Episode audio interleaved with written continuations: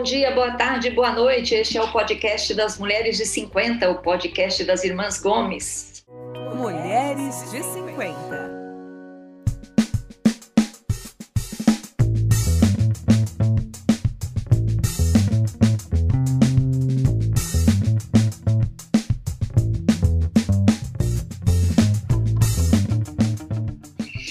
Este é o terceiro episódio da nossa sétima temporada e eu estou aqui, como sempre, com as minhas três irmãs. Eu sou a Tereza, moro em São Paulo, capital, e estou aqui com a Lúcia, que mora em Toledo, no Paraná. Oi, Lúcia. Oi, bom dia, boa tarde, boa noite.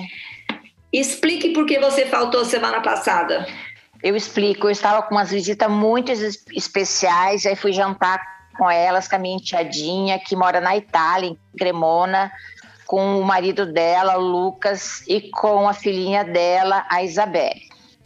Aí. Tá perdoada, não perdoada. sei. Tá perdoada, meninas? Não perdoada, sei. Não porque fazia, fazia muitos anos que eu não os via, fazia assim só uns três anos, mais ou menos. Mais que três, quase, uns, quase quatro anos. Vamos deixar registrado aqui que a primeira pessoa a faltar nesse podcast é você, tá? Então, Ô, Sandra, vê que eu sou sempre a mais rebelde dessa família, então por isso que eu sou a primeira, tá? Tô vendo. E tá aqui também a Mel, direto de Naviraí, no Mato Grosso do Sul. Oi, Mel. Oi, meninas. Oi. Oi. Tudo bem? Oi. Tudo bem, calor, muito calor. E diretamente de Curitiba, a Sandra. Oi, Sandra. Oi, meninas. Oi. Tudo bem? Olá. Bom, você já sabe, nós estamos em diversas plataformas de podcast, incluindo Spotify, Google Podcast, Apple Podcast, e todos os episódios até agora você consegue ouvir lá. Volta lá, ouve de novo, ouve de novo o episódio sobre osteoporose, ouve de novo o, episódio sobre hormônios. Aí que tal você voltar lá e ouvir de novo o nosso primeiro episódio? Eu, olha, é muito legal, foi muito bacana, foi, foi bem interessante. Bom, hoje, para variar, a gente tem um tema aqui que é apaixonante e, e eu fiquei bem feliz que a nossa convidada aceitou e conseguiu participar com a gente. Nós vamos falar sobre as angústias da mulher de 30. E estamos aqui com uma representante dessas mulheres de 30 maravilhosas, que é a Sandra Acosta. Oi, Sandra. Oi, meninas, tudo Oi, bem? Sandra. Oi. Oi. Quantos anos você tem, Sandra? Tenho 38, Maria Teresa. Daqui a pouco já estou indo para as mulheres de 40, né? Mas, mas você está nos 30 ainda, então tá valendo. Tá bom. Ó, a Sandra é de Santos, mas mora em Curitiba, assim como a, como a outra Sandra, que é a minha irmã. Então, não confundam a Sandra Costa com a Sandra Gomes, tá? A Sandra, eu a conheci faz o quê, Sandra? Uns quatro, cinco anos Acho aqui em São sim, Paulo? São Paulo, sim, isso mesmo, Maria Teresa. E a Sandra, gente, a Sandra era uma executiva do, do Banco HSBC, mudou para São Paulo, era assim, super executiva, e hoje a Sandra mudou de vida. E a gente quer entender como é que ela fez isso, por que, que ela fez. E porque a Sandra acabou de lançar um livro com o título mais legal que eu já vi. Para que varanda se a vista é feia? Sandra, de onde você tirou esse título? Bom, Tereza, na verdade esse título é o título da primeira crônica que eu escrevi na vida, que é justamente a primeira crônica desse livro. É o que é a primeira, é o que dá depois sequência nas demais. E, na verdade, tem dois significados se a gente poder for parar para pensar. Assim. O primeiro tem essa questão né, de, de que é, ele, ela dá título a um episódio muito particular da minha vida em que eu estava mudando de cidade. Então, eu estava eu, indo a trabalho para Osasco e ficava sempre no mesmo hotel que, poxa, né, um hotel com varanda, uma coisa bacana. Só que quando eu ia olhar pela varanda, eu falava, mas qual que é o sentido de ter varanda se a vista era realmente muito feia, né? Então, ali eu, eu, eu comecei né, uma série de divagações e é o que me leva também ao segundo significado, né? Que é muito mais simbólico, que é o seguinte, né? Qual que é o nosso propósito? O que que o que está por trás de tudo que a gente faz, inventa, sente. Então é isso que depois acaba sendo a linha é, a linha mestra de todos os outros textos. Eu fico fazendo uma série de reflexões a respeito das situações que me acontecem, seja no cotidiano, numa viagem ou mesmo durante a pandemia. Então esse livro é um livro que tem 35 crônicas e eu, eu, eu separo justamente nesses, nessas três principais temáticas. É, uma que eu, eu falo é, que é, seriam as crônicas de cotidiano, depois crônicas de viagem, que era um período que eu estava fora do país, e depois dentro da varanda, né? Porque eu não podia sair de casa e comecei a olhar o mundo dessa perspectiva. Muito legal.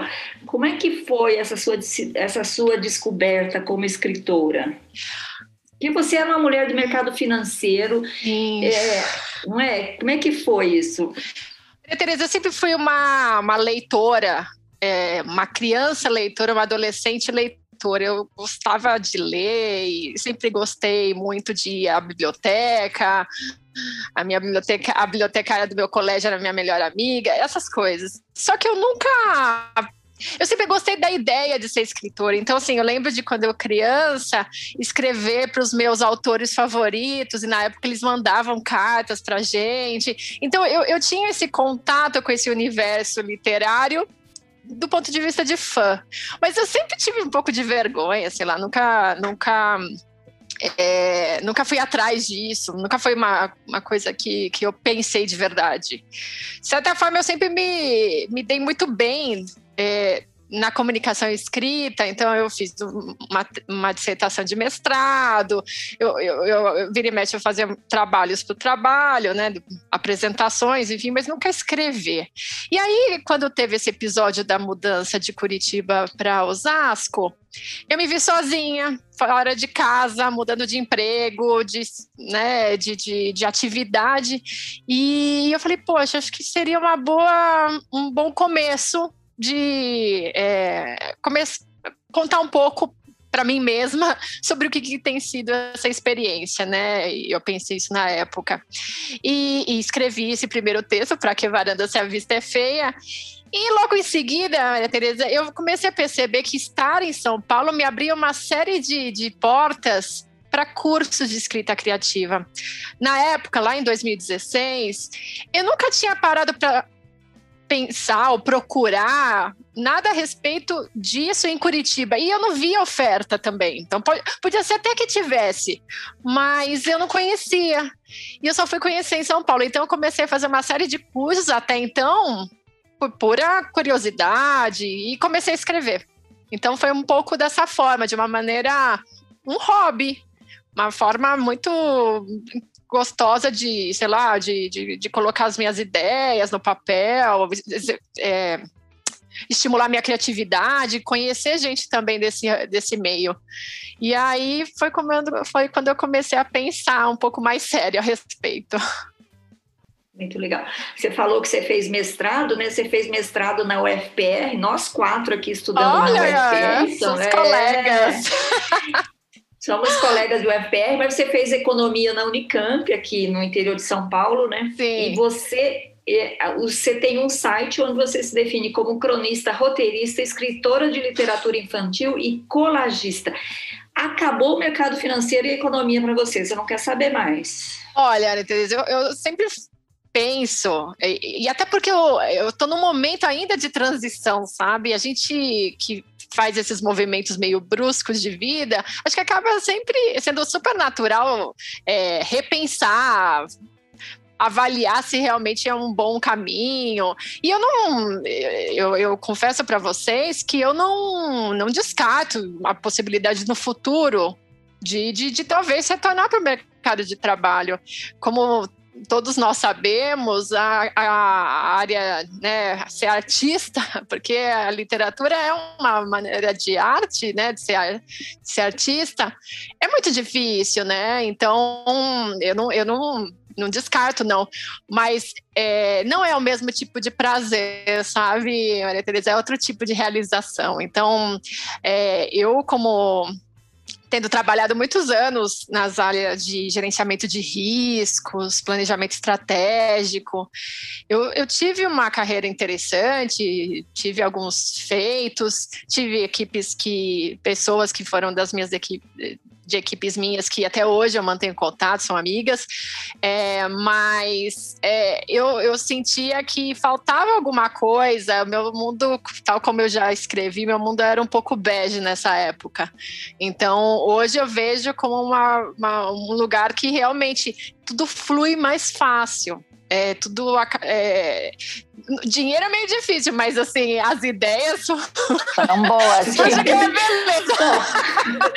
Você saiu do lugar onde o dinheiro fluía. Agora não reclama, Sandra. Não, com certeza. É, como é que você fez essa transição, Sandra? Complementando. Isso que eu ia perguntar para Sandra. Se ela se preparou, se ela se preparou financeiramente para essa mudança, se, ou se foi abrupto assim e você só foi sem pensar muito no lado financeiro. Bom, Mel e Lúcia, eu bom, eu sempre fui muito muito consciente, né? Eu sempre fui muito disciplinada com relação ao meu dinheiro, né? Então eu sempre guardei é, que eu não gastava, né? E, e, e, sempre foi algo que eu fui considerando ali para algum movimento, né? Alguma circunstância, nem que fosse minha aposentadoria, né? Então, era um dinheiro que eu sempre guardei, de fato, né, Maria Tereza, o mercado financeiro é, é quem quem está ali é um dos lugares que, que tem salários mais, mais melhores. Não que eu tivesse um salário maravilhoso, mas óbvio, né? Quando eu olho uma profissão é, comum, o salário de um banco é algo muito. É difícil ter parecido salário e benefícios, né? Nossa, sindicato dos bancários ali garantiram coisas muito, garantiu coisas boas para gente. Mas assim, é, então eu, eu tinha uma reserva.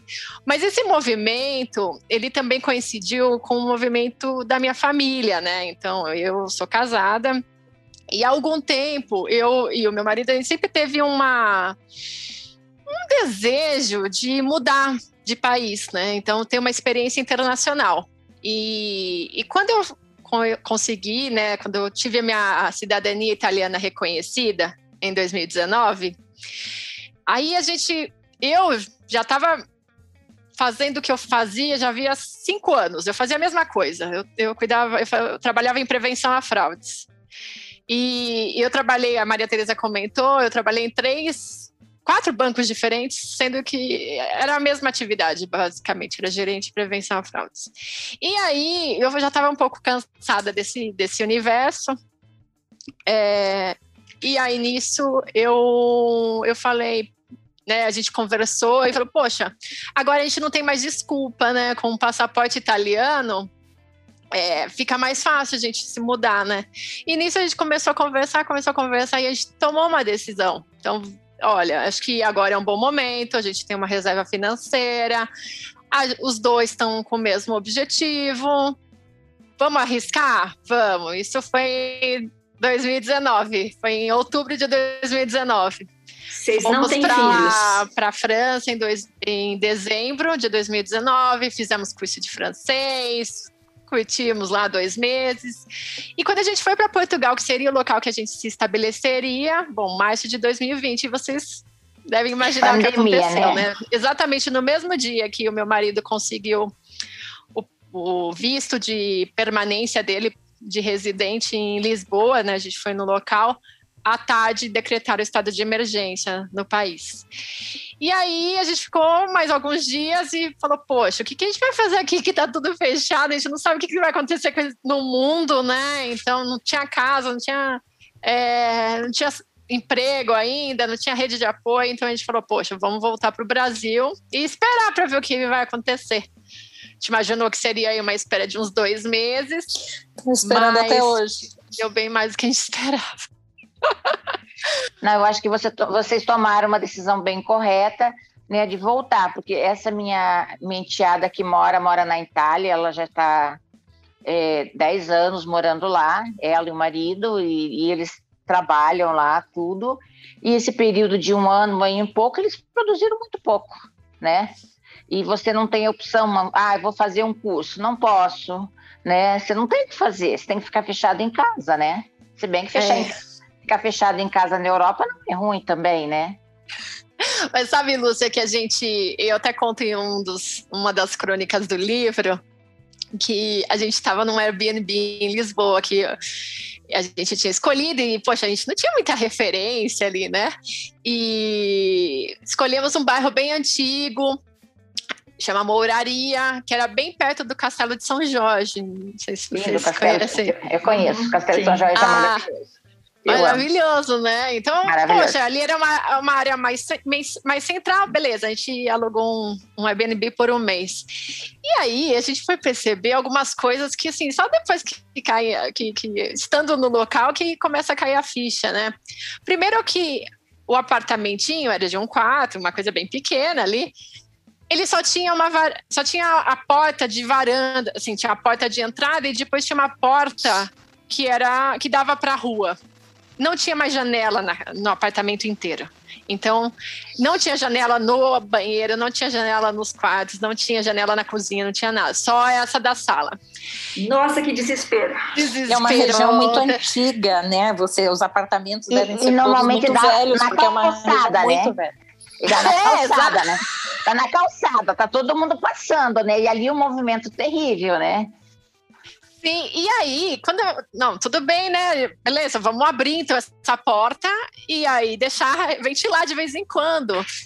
Mar- Nossa, meninas, come- a gente abria a porta e vinha assim um enxame de moscas para dentro ali do apartamento. E aí a gente, meu Deus, daí tinha, meu marido ficava maluco, né? Tentava matar aquela moscaiada e a gente não entendia muito bem por quê, de onde vinham essas moscas, porque elas apareciam. Então, Lúcia, nessa circunstância ali, né? Era muito difícil ficar dentro de casa. Olha, eu não, Não sei da onde, mesmo. eu não sei de onde vinham as suas moscas, mas eu tenho uma suspeita. Eu vi uma coisa, aliás, tem, até hoje existe, no, no próximo, na- na- na- no muro do castelo de, de São Jorge, eu vi um negócio que eu achei sui generis. É, uma, uma proteçãozinha, assim, um- como se fosse um biomozinho de uma porta, assim, fazendo uma, uma espécie de uma proteção, e as pessoas ali era um mictório público, as pessoas faziam xixi de pé ali, os homens, obviamente, porque as mulheres não iam fazer isso, só com aquela proteçãozinha e com todo mundo passando, a pessoa fazia xixi no meio da rua. Ali no Castelo de São Jorge? Na, No na- pé, na- no na pé, parede, né? no No pé. É. Embaixo. É. Sei lá, Eu gente. fiquei horrorizada. Uma Mas região muito antiga, né? É, muito antigo. Aparentemente não tinha. Bom, eu não tinha visto esse Victoria ali por perto, Sandra. E, e nem tinha lixo nem nada, sabe? Mas era um fenômeno muito interessante, que até as moscas iam para dentro da casa. Então não era só a pessoa que tinha que ficar dentro de casa. Ai, Deus. Vale a experiência, Sandra. né, Sandra? É, valeu Nossa. pela experiência. Bom, o seu, vocês não têm filho e o seu marido também pediu demissão do emprego? Sim, sim. Os E dois. ele está fazendo o que agora? Ele tá trabalhando aqui em Curitiba, Maria Tereza. Ele tá trabalhando É. aqui agora. Aham. A sua família mora aqui. Não, moro em Campinas. É, na verdade, meus pais moram em Campinas, Sandra e meu irmão moram em Londres. Então é até uma ideia, né, de a gente ir. E, e ele teve recentemente uma, uma filhinha, agora vai ter o segundo filho. Era a gente ficar, ficar Mais próxima próximo. deles, né? Mas infelizmente não rolou. E você está gostando de Curitiba, Sandra? Na verdade, eu, eu morei aqui. Bom, eu vim para Curitiba em 2006, né? Saí em 2016. Ah, tá. E voltei agora, vai ser o segundo ainda. Então, são quase 12 anos aqui. Então, eu gosto muito de Curitiba. Eu sou suspeita, assim. Eu acho uma cidade que é incrível. É calma, ao mesmo tempo tem uma estrutura, eu gosto muito. Porque São Paulo foi uma experiência muito, assim, amalucada. Eu, é, eu, eu gostei, né? Mas a gente fica pilhado demais, né? Aqui a gente dá uma relaxada. É verdade. Ô Sandra, você acha que você teve crise dos 30, assim, que fez você mudar? O que, que foi? Olha, Tereza, eu acho que. Não sei se seria uma crise dos 30, mas eu vejo, e até estava conversando com uma amiga minha que tem a mesma idade que eu, 38, e a gente estava falando assim que. é, a gente conversa com muita gente, né? E acaba coincidindo que a gente fala com pessoas da nossa idade, mulheres, né, ali na faixa dos 35, 40, e todo mundo tá meio perdido, né? Eu não sei se isso é crise, se isso é um, é, um momento geral, né, da fenômeno Covid, né? Exato, acho que intensificou tudo. Então, é, o meu movimento, é, não sei, eu acho que foi é que por muito tempo, Tereza, eu fui só seguindo a vida. Então, eu, por exemplo, quando eu fui prestar vestibular, eu queria jornalismo. Aí eu não passei na USP, mas eu passei em Bauru, né, na Unesp. E eu tinha feito economia só porque eu era ali em Campinas, eu morava em Campinas. Ah, não, é mais fácil eu ficar em Campinas, então esquece jornalismo, vamos fazer economia.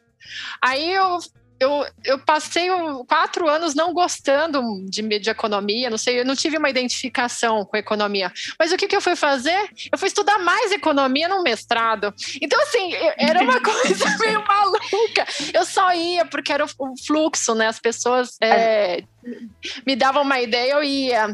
E aí, por exemplo, o que, que as pessoas fazem quando termina a faculdade? Ah, presta trainee.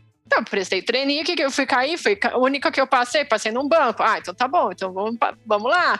E vai indo, né? Então, acho que quando você para e depois reflete com uma, mai uma maior maturidade, com um autoconhecimento maior, acho que é inevitável você reavaliar suas escolhas e, e pensar em outras possibilidades.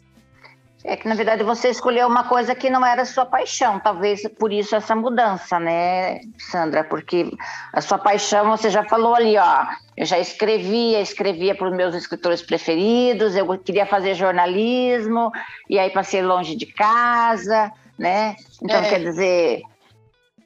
Né? É, exato. Mas veja bem, você aprendeu bastante como lidar com o dinheiro. Não! Isso é, é importante. É, exato. Eu acho que, que, que, todas as experiências são muito válidas, né? Inclusive o mestrado que, que me fez vir para Curitiba, me fez sair de casa, né? Sair da casa dos meus pais. Então, é, o que foi para mim, assim, uma, um, um, grande, uma grande mudança, né? E aprendi, é, comecei a aprender a me virar, enfim. Então eu acho que tudo, Lúcia, é, tudo tudo agrega muito é. e eu sou muito grata também a toda essa trajetória. Me, me trouxe até aqui e me permitiu fazer esse tipo de. Ter, me, da, me, permitiu ter liberdade para fazer essa escolha agora. Sim. Ô, Sandra, é, você falou que tá todo mundo meio perdido, né? É, acho que você sim. Você sabe que. é, eu acho que os de 30, de 40, 50, 60, tá todo mundo meio perdido, um pouco mais perdidos agora, né? Apesar da gente estar em casa, fechado em casa, estão um pouco mais perdidos. Mas a sua geração de mulheres de 30, quase 40, né? É, a gente já discutiu muito aqui no podcast questões de casamento, filhos, carreira, não sei o quê. Vocês têm, você tem essas angústias de casamento, de filho? Como é que é isso para você? Ah, pois então, eu acho, assim, essa é a minha percepção. Eu acho que a minha geração, né, minhas amigas ali, as pessoas que eu mais convivo, eu acho que essa questão de casamento, de ter namorado, era uma coisa que era mais forte, sei lá, quando eu tinha meus vinte e poucos, sabe? Era é, naquela época, há 10, 15 anos, era uma urgência, né? Poxa, eu vou ficar solteira, era um problema. Eu acho que hoje em dia tirou um pouco desse peso. Eu, eu, a impressão que eu tenho de que as mulheres começaram a a tratar de uma forma mais leve essa, essa como se fosse uma obrigação de ter um parceiro, uma parceira, enfim. Já eu acho que o que tem pegado muito é além da questão da carreira, que é isso, né, de você talvez observar um desalinhamento aí entre aquilo que você faz e aquilo que você acredita, o que você gosta. Eu acho que isso é um certo conflito. Eu acho que o que também pega para muitas amigas minhas a questão da maternidade. Porque é, e é isso, isso até foi uma coisa interessante, vou fazer um breve parênteses, porque é, eu recentemente li um livro que se chama Maternidade, é, de uma escritora que se chama Sheila Hattie. E ela fala muito sobre essa questão da não maternidade. Então, a não maternidade por si só já é uma negação, né? As mulheres que resolvem não ter filhos, elas, elas acabam sendo identificadas como alguém que é não mãe. É, é um pouco estranho esse, essa, essa questão. E ela discorre bastante sobre esse tema, eu, e é um livro que eu, eu gostei muito. E eu comecei a pensar um pouco nisso. Realmente, é, agora a gente já começa a ver mais mulheres que se assumem é, como né, bem resolvidas com a questão de não ter filhos. E, mas eu vejo pouco na, na mídia, um pouco na literatura, pouco nos filmes, pouco nas nossas rodas de conversa, porque ainda eu, eu acho que é um tema meio tabu. É, eu acho que é uma coisa que as pessoas evitam falar, ou então, se fala, é uma cobrança, né? Uma coisa meio. E até eu, recentemente, num outro projeto meu, eu fui estudar escrita de roteiros de séries de TV e de filmes, né? E uma das o meu projeto de fim de curso foi escrever uma, um roteiro de série é, sobre esse tema, ou seja, era um grupo de amigas de 35 a 40 anos que se reúnem num clube do livro e, enfim, discutem várias, vários temas, dentre eles a não maternidade, né? Então, o nome da, da série, que depois eu acho que eu vou até transformar num livro, chama-se é, Clube do Livro da Mulher Sem Filho. Então, eu acho que é um, é uma, é um assunto, Maria Tereza, que ainda é, que acho que pega, ou seja, será que eu tenho filho? Será que eu não tenho filho? Eu congelo óvulos, não congelo óvulos? É, putz, é, será que eu vou me arrepender? Você já tomou, você já tomou essa decisão? Ainda não, ainda não. Então é uma forma de eu mesma me entender, né?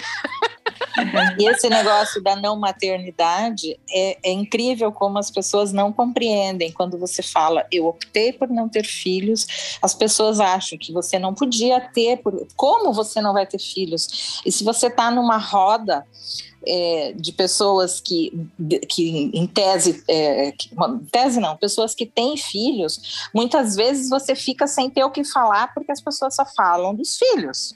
E você fica assim, meu Deus, não tem outro assunto, é só, são só os filhos. Filho toma quase toda a vida da é porque gente, Sandra. É por eu, isso. Sandra, também, eu também não. Eu optei por não ter filhos, e hoje em dia, obviamente, que não vou ter mais, mas quando eu tinha um pouco menos que a tua idade, eu optei por não ter filhos. Mas até hoje as pessoas me perguntam, mas por que, que você não teve filhos? Você não quer ter filhos. E ninguém é, entende. O que é estranho, né? Porque as pessoas ficam julgando a vida do outro.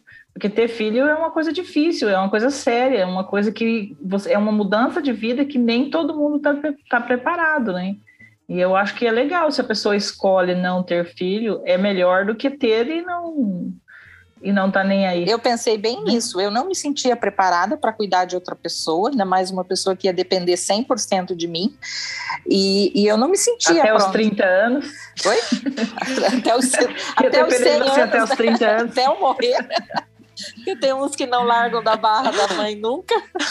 E eu não, não, não me sentia preparada para ter filho, e, como não me sinto até hoje. É, eu, eu conheço algumas pessoas na faixa de 35, 40 anos que o casal, vários casais, que, vários que eu conheço, acho que uns três, quatro por aí, que optaram em não ter filhos que não querem ter filhos, não querem mudar suas vidas e acham que tá bom assim. Eu acho que é uma escolha acho boa. Não é uma escolha ruim também. Não, com certeza, é. mas é interessante isso, Mel, que você comentou, né, do ponto de vista que as pessoas é, é uma opção, mas normalmente são as mulheres que são mais cobradas sobre isso, né? É difícil um cara perguntar, mas por que, que você não quis ter filho, né? Então, isso é, é mais uma das opressões aí que, que a gente tem que lidar, né? E é muito interessante, Tereza, que recentemente eu lancei o livro, e aí você acaba postando em Facebook da vida, né? E aí sempre vem aquela pessoa, na verdade tiveram duas ali naqueles. Ai, que beleza! Plantar uma árvore, ter um filho e publicar um livro. Ai, essa é a bênção da vida. Ah, espero que você já tenha feito todo o resto. Eu falo, putz, que tem uma coisa a ver com a outra, né? Ai, ai. Mas é, acho que a gente até já falou aqui é, você está numa idade que você ainda pode optar, mas não pode esperar muito. Não. Né? Porque daqui a pouco você não tem mais a opção. Então, assim, eh, tem o relógio biológico que, que ele, ele vai continuar rodando, independente de você tomar a decisão ou não. Né? Então, eh, o mais rapidamente que você fizer a escolha, mais tranquila você vai ficar, né? É, na verdade, a não escolha já é uma escolha também, né? É. é. Então, é, exato, porque se eu até agora, eu, eu, é isso que eu falo, né? É, eu, eu, fiz um movimento ser. muito grande de vida e, e poxa, para eu nesse momento começar a ter outro movimento de vida é, é complexo, né? Então eu, eu, não descarto essa possibilidade, até porque imagina é uma decisão muito séria, Porém, é, é algo que, que, que, eu acho que aflige muitas outras mulheres também, né? Eu, eu, é, é, é, tópico de discussões. Agora as pessoas ficam horrorizadas comigo, Sandra, porque eu falo assim: eu não tenho filho, não tenho cachorro, não tenho gato. Eu sou um ser ET, né? Sandra. Do mundo. Eu e Tereza, então, somos duas. Ah, eu também não tenho cachorro tem que ter pelo menos um, tem que ter pelo menos um, Tereza. Somos as ETs do mundo, né?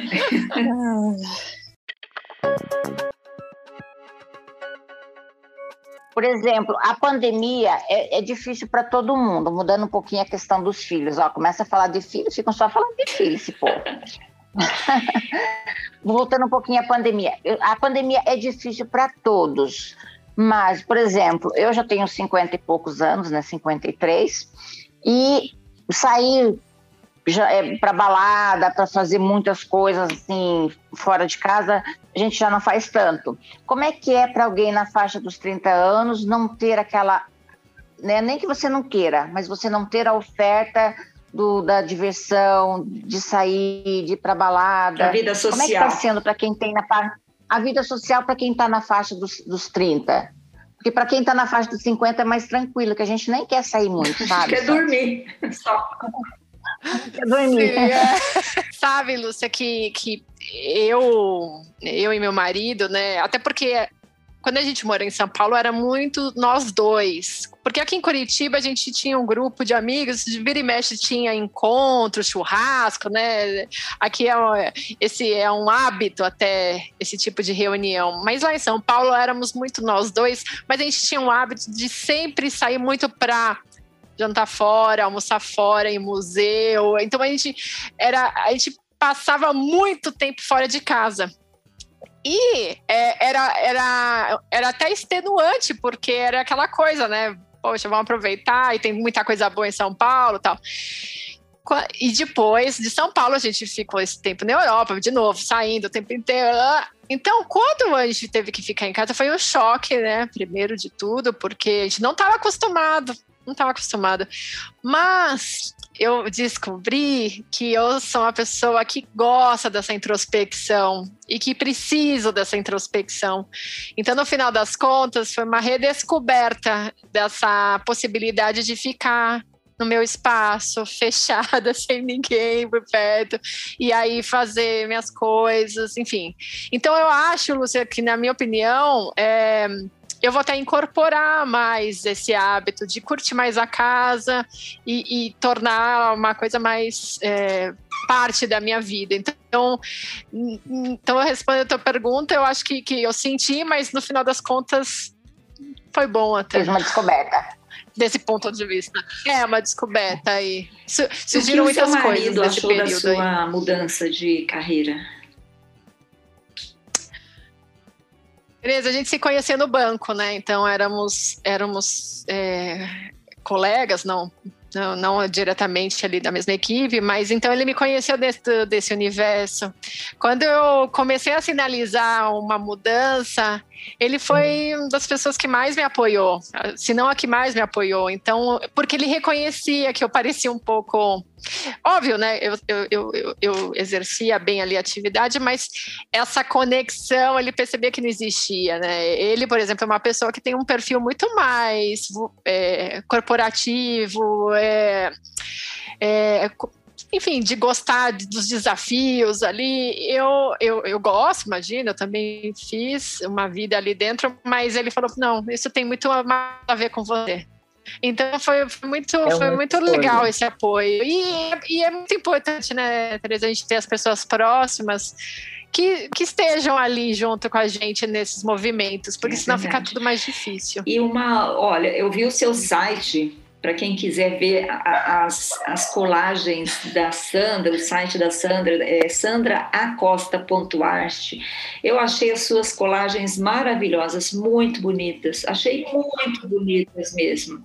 Ah, você obrigada. produziu todas elas depois que você voltou de Portugal? Sim, foi a partir de sei lá, setembro do ano passado, beleza. É, foi meio que sem querer. Eu eu tinha uma amiga que ela, na época, é, sei lá, em 2018, ela começou a fazer um curso de colagem no Instituto Tomi Otaki, de São Paulo. E ela sempre falou para mim, poxa, é muito legal colagem. E eu, eu não... Ela falava colagem e não me soava nada aquilo. Eu não... Só que daí eu comecei a olhar os trabalhos dela, falei, poxa, mas eu sei lá, eu fazia, faço alguma coisa parecida com isso quando eu viajo, né? Então eu tinha como se fossem os scrapbooks das minhas viagens. Colava aqueles tickets de metrô. Mas a Teresa faz isso bem. Mas não sou artista, né? não, não sou artista como você. mas Pois é. Não, bonito, mas não faça essas coisas que você faz. Suas Or... colagens são lindas. Imagina. Organizada, Teresa é. Mas, eu tenho boa intenção só.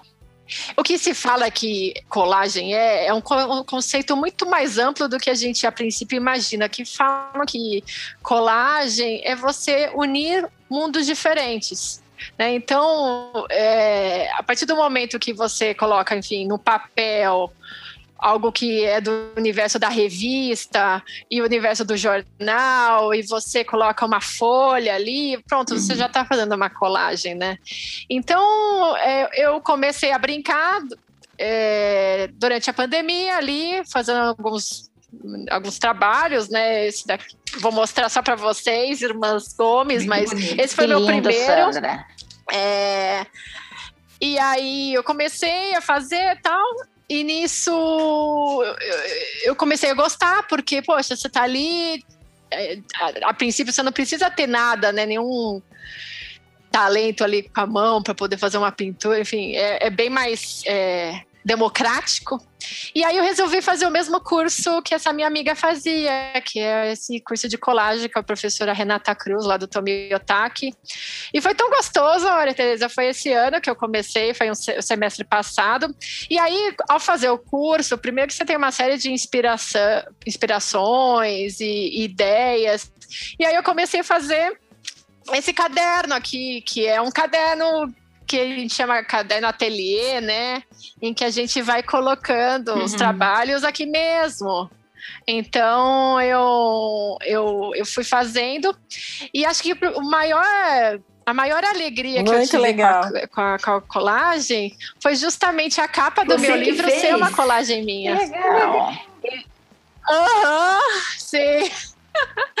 foi eu que foi durante uma aula a professora falando, e aí eu comecei a viajar, e aí surgiu essa colagem. E eu é, apresentei para a editora e eles toparam colocar na capa.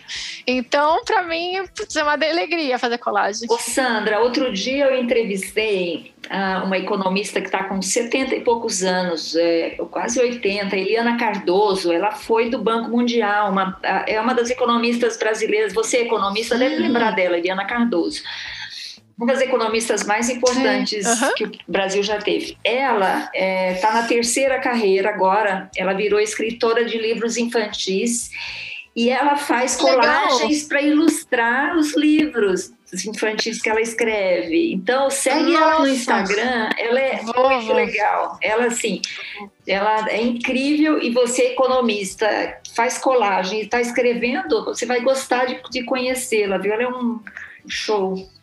Ah, que demais. Pesso- ó, o pessoal que não tá vendo as colagens da Sandra, tá? Ela é bem modesta, porque as colagens dela são maravilhosas. lindas. Se for fazer essas colagens, vão ficar horríveis, mesmo porque eu não tenho dom artístico nenhum, viu, Sandra? Então, É. assim, você tá sendo bem É, não, modesta. entra no tá? site. Obrigada, obrigada. Entra no site sandracosta.art.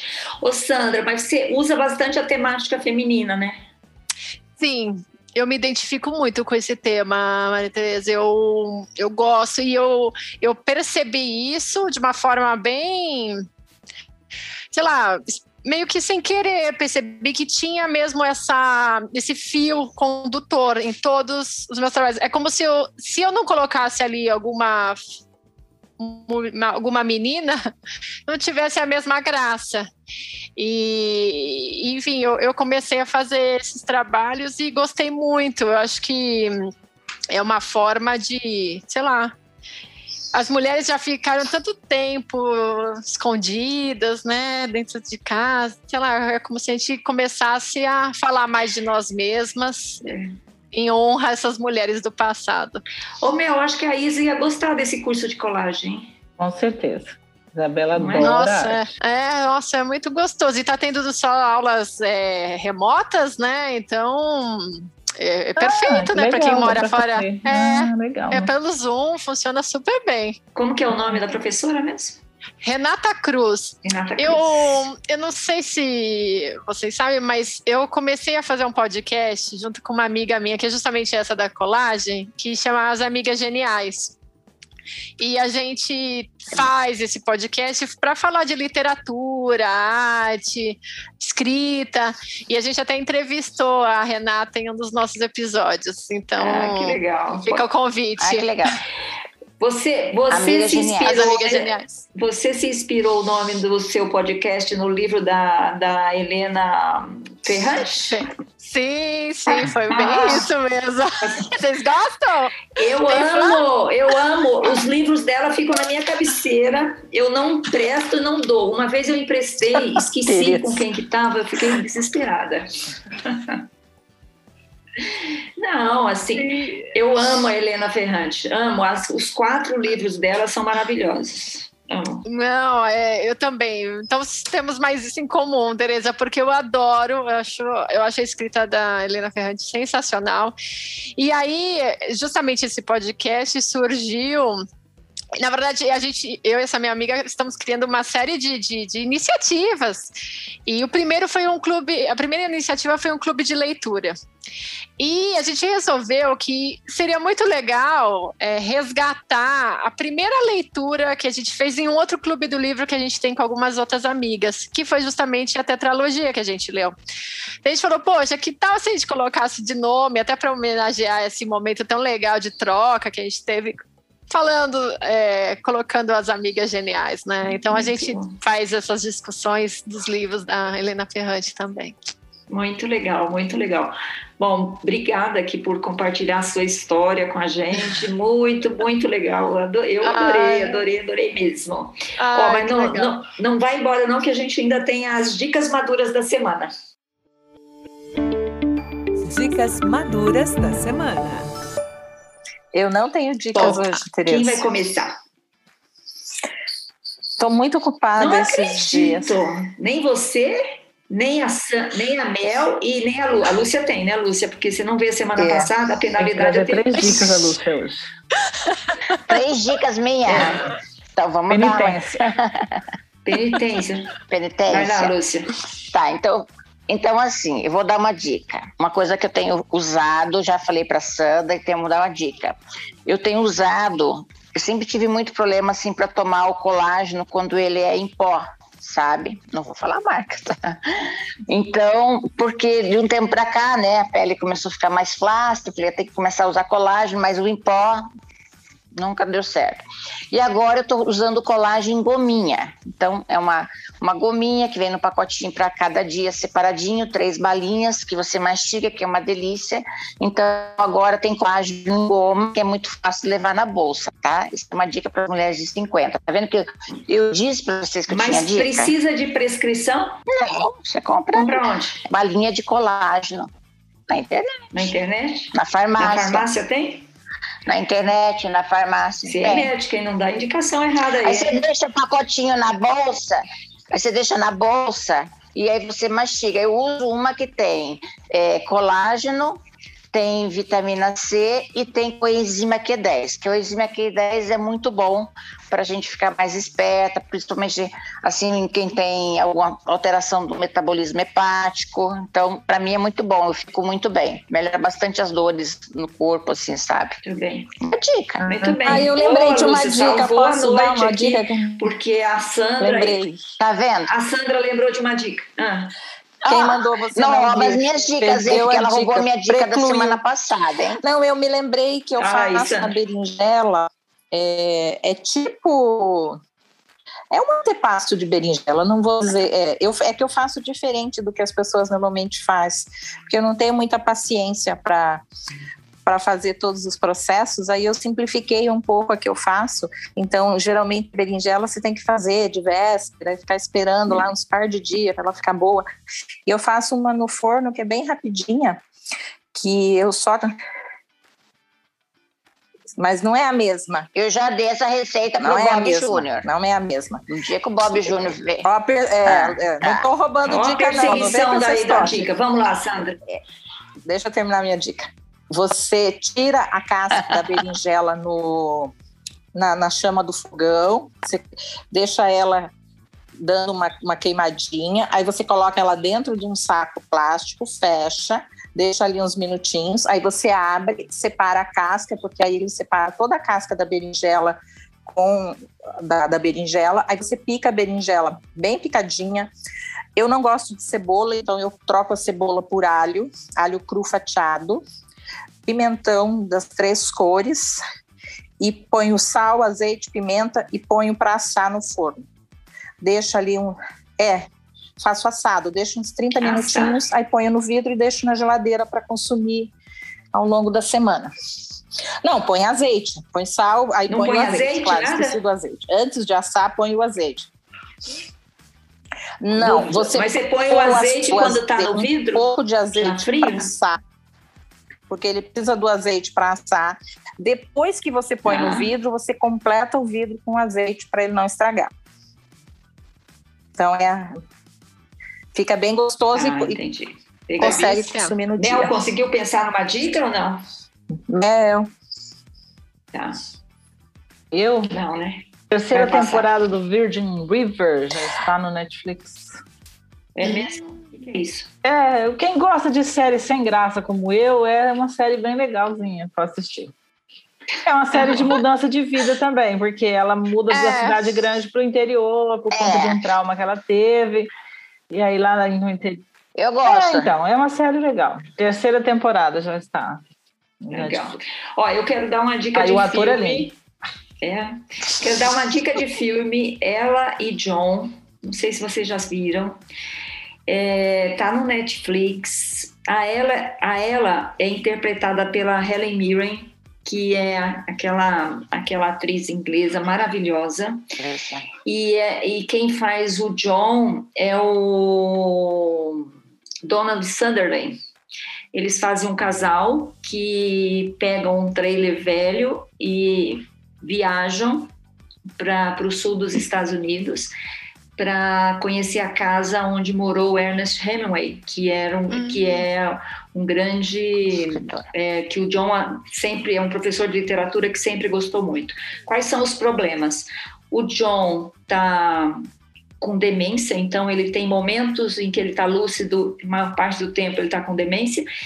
E a Ellen, não vou contar, também tem uma questão. Então, assim, é uma viagem de dois octogenários pelos Estados Unidos de, de, de motorhome para encontrar a casa do Ernest Hemingway e tem um final. Não vou falar. É, não gosto. Mas vale a pena. Claro que você não vai Vou falar, falar, senão. não vou falar. É, Mas é- spoiler. É um bom filme para refletir sobre o fim da vida.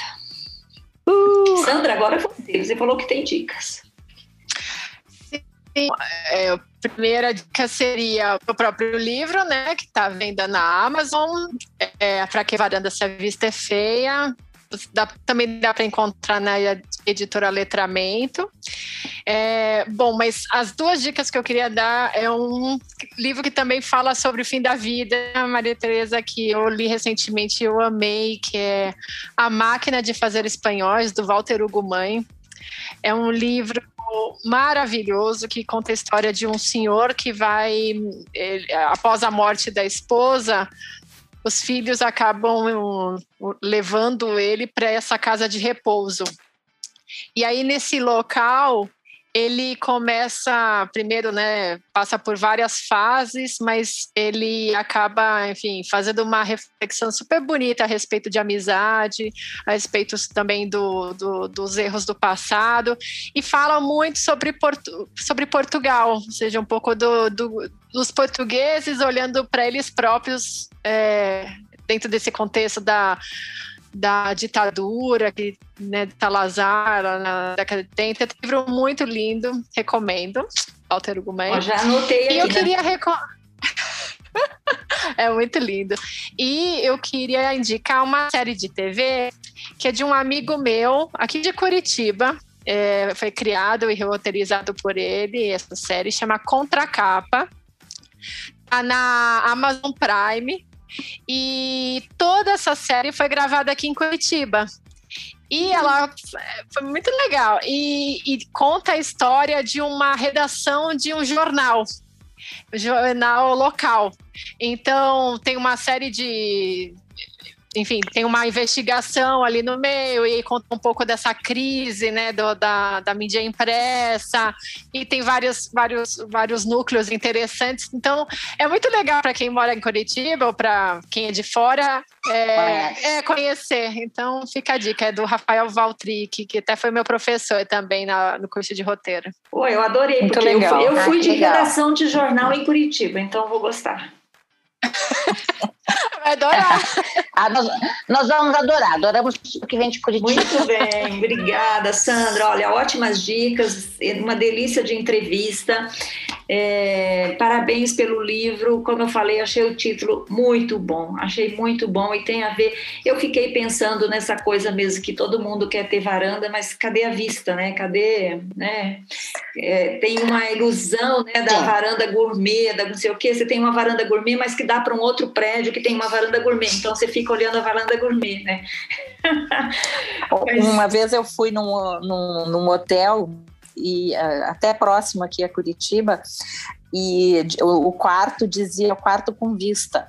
E eu fiquei esperando, era no alto do morro, fiquei esperando aquela vista linda e maravilhosa. A vista era do estacionamento. Mas não mentiu, Sandra, tinha vista. Não mentiu, é. exatamente. Eu não pude nem reclamar, porque não me disseram vista do que, que era, né? Tinha vista. É, era bonita, né? Vista linda. É. Bom, Sandra Acosta, Acontece. economista, mas agora uma cronista, roteirista, autora de livros, é, colagista, enfim. Muito obrigada pela sua participação. Ai, obrigada, foi meninas. Foi muito gostoso estar aqui com vocês. Obrigada mesmo. Ó, se quiser saber mais sobre a Sandra, vai lá no site dela, sandraacosta.arte. Ela também tem o Instagram dela, Sandra MTCA.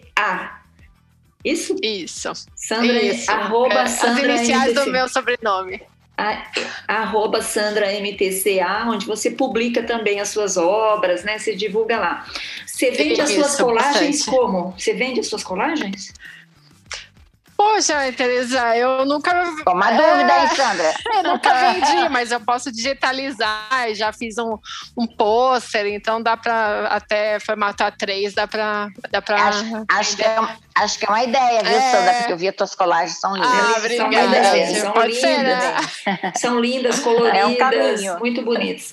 Bom, gente, tchau, Mel, Sandra, Lúcia e Sandra Costa. Tchau, gente. Tchau, tchau gente. Tchau. Este foi o podcast das Mulheres de 50, uma produção da Jabuticaba Conteúdo. A gente volta na próxima semana. Tchau, tchau.